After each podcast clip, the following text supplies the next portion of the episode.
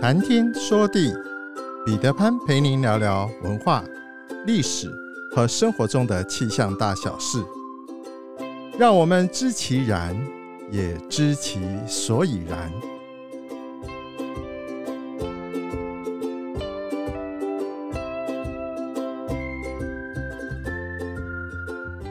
谈天说地，潘大刚空中与您相会。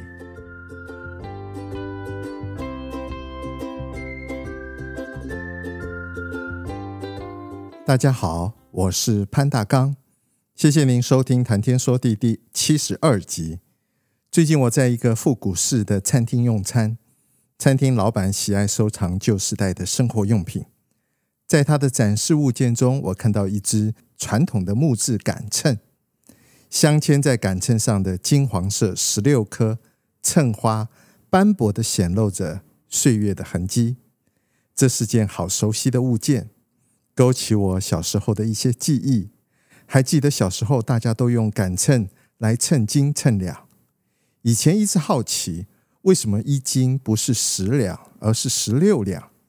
为什么我们学校在教的都是十进位？可是，在生活中普遍使用的又都是十六进位。这一集，我们就来聊聊杆秤和它背后的文化意涵。中华文化中，测量重量的形制以铢、两、斤、斤、担为单位。铢是一个金字边，一个朱元璋的朱；均是一个金字边，一个均匀的匀。担就是十这一个字，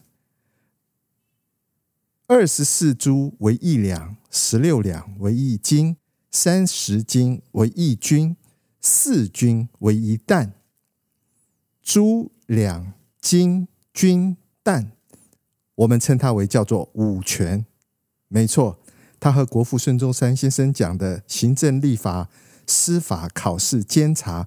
五权分立的那个五权是相同的两个字，朱、两、金、均、担的五权，他们各自有自己的象征和内涵。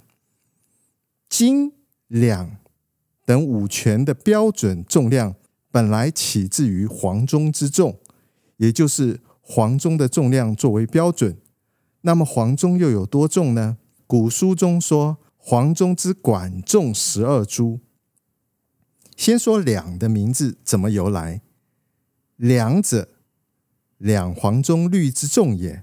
换言之，两是由两个黄钟律管的重量而得来的，换算得了二十四锥，象征的是二十四个节气。再说斤，斤说斤是十六两为斤。为什么会采用十六两为一斤呢？也有象征的含义，那就是表示四时成四方之象。四时就是一年四季，四方就是东南西北四方，也就是空间的统称，也就是天下的通称。换言之，在易经中把天下时空都给含纳了进去。自然自成一个小天地、小宇宙，把金换算成两，再换算成锥，依然具有丰富的文化意涵。一斤等于十六两，等于三百八十四锥，这又等于易经六十四卦的爻数，对应天地阴阳循序变动之象。所以，斤者名也，三百八十四锥。易二篇之爻，阴阳变动之象也。综合来说，在日升日落的日常生活中，以斤两为交易的准据，显示出人法自然的意涵，存乎在这一根杆秤之中。有一个传说认为，两这个单位是李斯定下来的。秦统一六国之后，要统一度量衡，丞相李斯。负责制定度量衡的标准，在制定了钱币长度都很容易，但是在重量方面迟迟不能定夺，到底多少两才能够定为一斤比较好？因此，他们就请示了秦始皇。秦始皇批示：天下公平，这四个字，这四个字的小篆笔刚好是十六画，于是决定了十六两为一斤。这种说法有一点戏剧性，不过据考证，早在李斯之前便有了十六两为一斤的重量度量，所以上面的传说是后人杜撰的。传说中木杆秤是鲁班运用杠杆原理发明的。到了秦始皇，一法度衡，担丈尺，车同轨，书同文。秦始皇为了强化天下归心的局面，大力统一全中国的度量衡体系。杆秤是用秤杆、秤砣、秤盘所组成的。秤杆要用果木来做，水果的木头。一个原因是因为果木经久耐用。又不是太稀少。第二个是称，就是要称出个结果来。如果不结果的木材被认为用来做秤是不合适的。杆秤秤杆要做的既直又圆，寓意是挺直又要圆满。秤砣早先是用石头做的，形象像人心，要求掌砣的人。一定要心实，否则就失去了秤的意义。秤杆上面的刻度要用金黄色或者是银白色的金属丝来镶嵌，是要用它的人心地纯正、光明磊落、买卖公平、不欺不诈。杆秤十六两为一斤，说是十元帅掌印，穆将军领兵。初一日起身，十六日上京。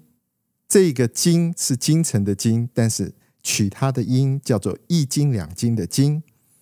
秤砣也叫做权，秤杆称之为衡，权衡轻重这个词汇，也就是由此而来的。原来秦以前杆秤上面的刻字有十三颗星花，定为十三两一斤。秦始皇统一六国之后。添加了福禄寿三星，改成为十六两一斤。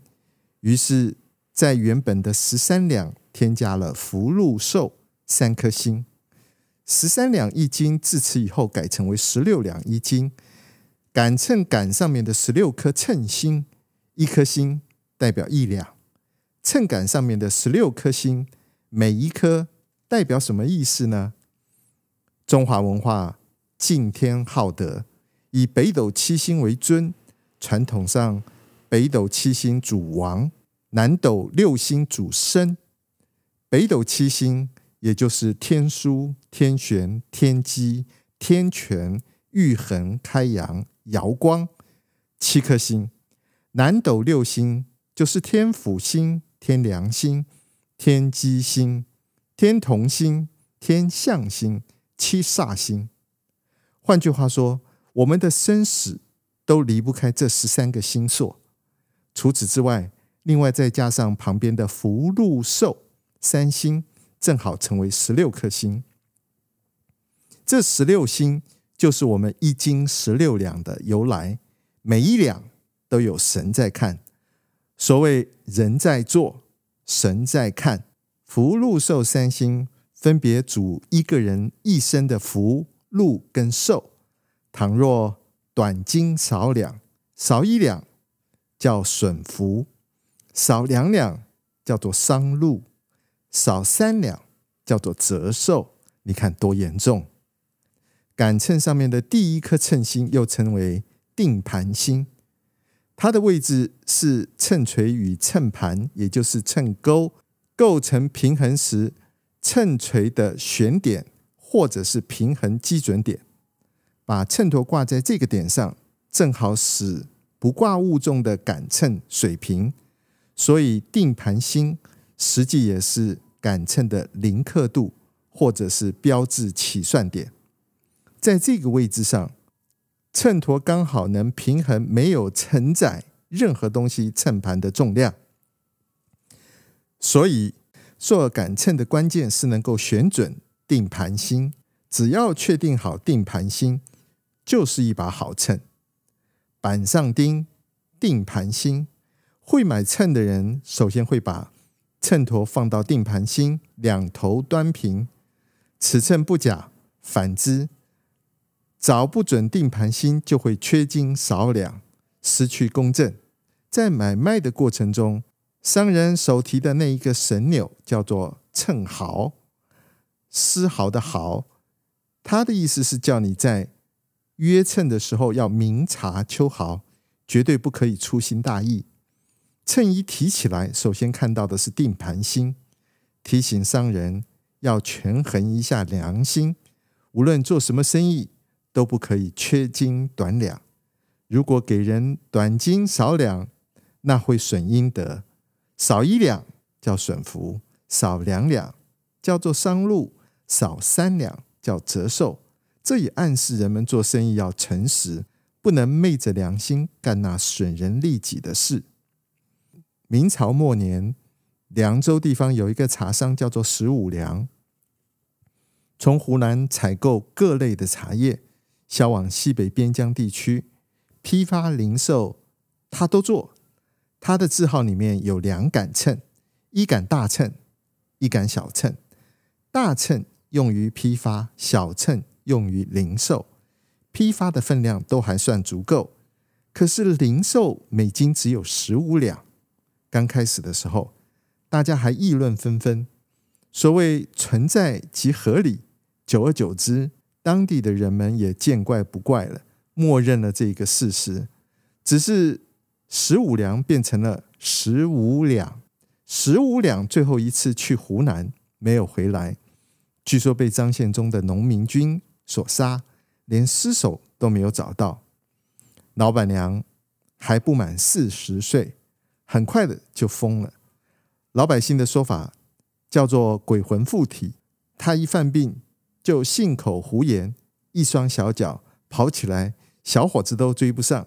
一丈多高的土板墙上，别人小心翼翼的半天才挪一步，他竟然能够在上面跑。而症状消失了之后，就疲倦的一点力气都没有。后来，人们渐渐听懂了他的鬼话，原来他是在替丈夫代言，说自己多赚了点钱。把秤砣砸掉了一块，使得一斤只有十五两。死了之后，在阴间受刑，小鬼每天从他的心上割下一块，希望后人再也不要短斤少两赚黑心钱。于是，字号掌柜的就请石匠重新做了一个秤砣，一斤足足十六两。说来也怪，老板娘的病逐日减轻。不久就完全康复了。古代的商人每每在给顾客够秤了之后，还会给顾客再添加一点尖头上去。尖头就是把原先所放在秤盘上面的物件再多放一些上去，以图薄利多销。所以早先的成语是“无商不奸”，“奸是尖头的尖。也不知道从什么时候开始，有些商人开始耍了小聪明，千方百计的在秤上面玩花样，譬如大秤进，小秤出，短斤少两，小手段层出不穷。广大的顾客便借用谐音，把尖头的尖改成为奸夫淫妇的奸，更讥讽的说无商不奸，奸夫的奸。久而久之，成语原来的“无商不奸”，尖头的“尖”，慢慢就变成了“无商不奸”，变成奸夫淫妇的“奸”了。俗话说：“小胜靠智，大胜靠德。”小聪明也许可以获得眼前一时的小利，但是想要能够有尊严的、正正当当的做生意，还是得要有良好的德行。虽然说做生意的人都懂得薄利多销的道理，但是见到眼前的利益和诱惑，又有几个人能够坚持不逾矩的有所为有所不为呢？俗话说：“不是秤花难以当家，君子爱财，取之有道。”做生意还是要正正当当、光明磊落、公正无私的做买卖。生活中有关于秤砣的民间俗谚，还蛮有趣的。例如，像是鼻子上挂秤砣，意喻的是抬不起头来；秤砣掉进大海里，富不起来，取它的谐音，浮不起来。秤砣碰铁蛋，硬碰硬；老鼠碰秤砣，倒贴，取它的谐音，偷盗的盗，金银铜铁的铁。咸菜缸里的秤砣，一言难尽。上面的民间俚语是不是既有趣又好玩呢？苍穹浩瀚，气象万千，月运而风，楚润而雨，见为支柱。谈天说地，和您分享文化、历史和生活中的气象大小事，让天有不测风云不再是借口，让天气不再是行动的阻力，而是生活中的助力。想要知道更多，我们下次再会。